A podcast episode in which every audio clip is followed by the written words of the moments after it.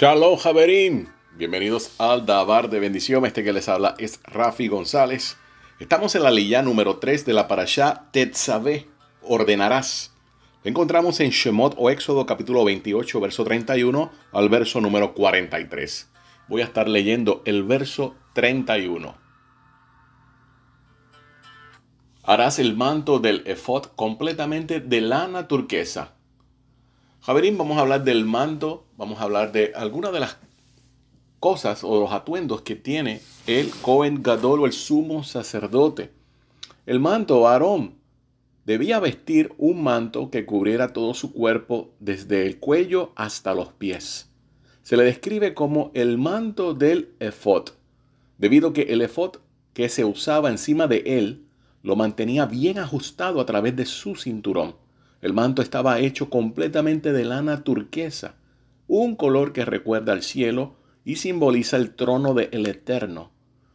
En consecuencia, al igual que el Hoshem, el pectoral, el efod que se llevaba encima de él, el manto era propicio para Elohim recordar a su pueblo. Pero ¿qué se esconde detrás de estas vestimentas sacerdotales, estas vestimentas de Kedushá o de santidad? Como dije en el olea anterior, vestimentas separadas para un uso exclusivo, donde no podía ser contaminado, donde no se podían sacar fuera del precinto más sagrado de todo el planeta. Encontramos que tenemos el Hoshem o el pectoral, donde están las doce tribus, donde se encuentra también detrás de esto el Urim y el Tumim. Tenemos la corona o la diadema que se le llama el sit en hebreo. Vamos a examinar primeramente qué significa esta diadema de el sit. El sit o la diadema tiene un valor numérico de mil, esta palabra en hebreo.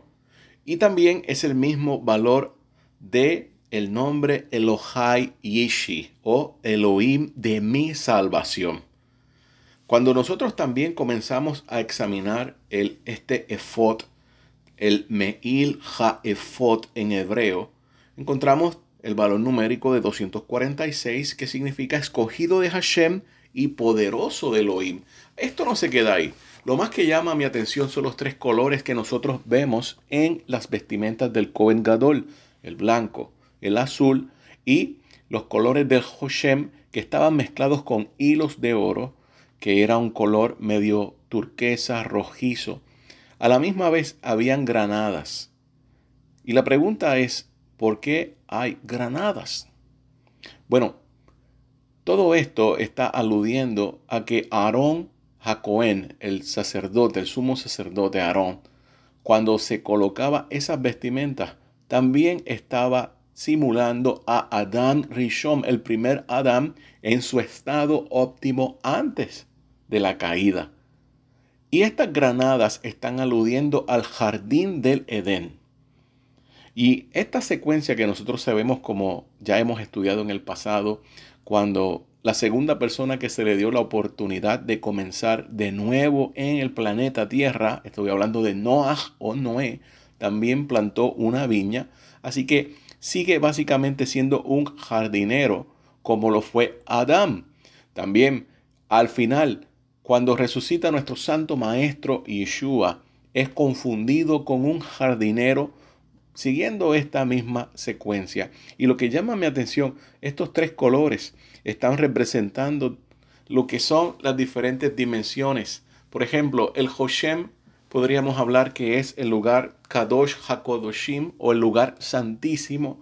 Tenemos luego el azul que habla del cielo y tenemos el blanco que habla de la pureza que se encontraba el Gan Edén o el jardín del Edén en aquellos tiempos.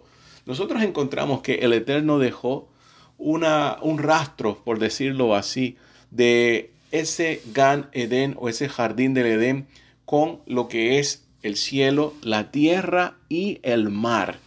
Tenemos tres campamentos diferentes, por decirlo así, que lo vemos en la forma donde el Mishkan se construyó en el desierto y luego lo vamos a ver en el Beit HaMikdash, en el templo. Lo vamos a encontrar con el atrio de los Kohanim, que es el lugar más sagrado que podría estar representando también aquí en las vestimentas del Cohen Gadol o sumo sacerdote como el pectoral o el Hoshem. Tenemos el patio o el atrio de los Leviim, que podría estar hablando del color azul. Y tenemos el lugar de Israel o los atrios de Israel, que tiene que ver con el color blanco. Así que el Eterno estaba mostrando la santidad, cómo ver hacer o representar a Adán en su estado más puro, donde estas vestimentas estaban entrelazadas con hilos de oro, las campanas y las granadas que estaban simbolizando el Gan Eden, el jardín de Edén. Sabemos que en el eh, templo, en el primer templo, específicamente el segundo templo, habían decoraciones con vid o con matas de uvas y diferentes estampas de frutos, porque todo era una representación del jardín del Edén. Y ahora se está mostrando aquí por primera vez, después de Adán, después de Noah, ahora el que va a representar al Todopoderoso en la tierra nuevamente, el Cohen Gadol. Imagínense ustedes el nivel de santidad o de Kedushá que tenía que tener esta persona. Tenía que tener un estilo de vida sumamente puro. Iba a ser ungido, estaba siendo ya a punto de ser ungido, sumamente puro, separado para el oficio más sagrado del Todopoderoso. Velar por el pueblo de Israel, ser el consejero y entrar para interceder a favor de todo Israel. Así que todo esto y mucho más se esconde detrás de estas vestimentas sagradas del Cohen Gadol. La diadema que éste cargaba en su frente decía Kadosh la Adonai, santidad al Eterno, a Adonai.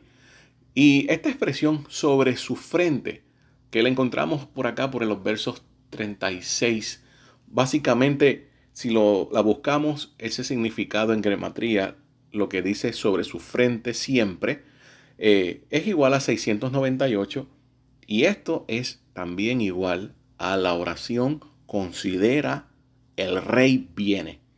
Jabrim, el Eterno nos está dejando saber en este tiempo, el tiempo de la restauración de todas las cosas, donde debemos sintonizarnos nuevamente con la mentalidad hebrea y con la mentalidad del antiguo Medio Oriente donde se escribe este libro tan especial, la Torah del Eterno, los profetas y la Mishnah Nazrati o los escritos del primer siglo, para poder entender qué realmente es lo que el Eterno está hablando. Una restauración, pero en todo momento, en estas vestimentas, siempre apuntando a Adán. Por eso nosotros estamos esperando a este segundo Adán que sabemos que es nuestro Santo Maestro Yeshua. Cuando regrese para que el mundo sea perfeccionado completamente bajo su liderazgo por un espacio de tiempo que el Eterno ya ha determinado para volver a este estado, este planeta, nuevamente el estado del jardín del Edén y entregarle todo al Padre. Esperando que todos y cada uno de ustedes sigan disfrutando de esta noche que el Eterno nos ha dado. Shalom, Javerim.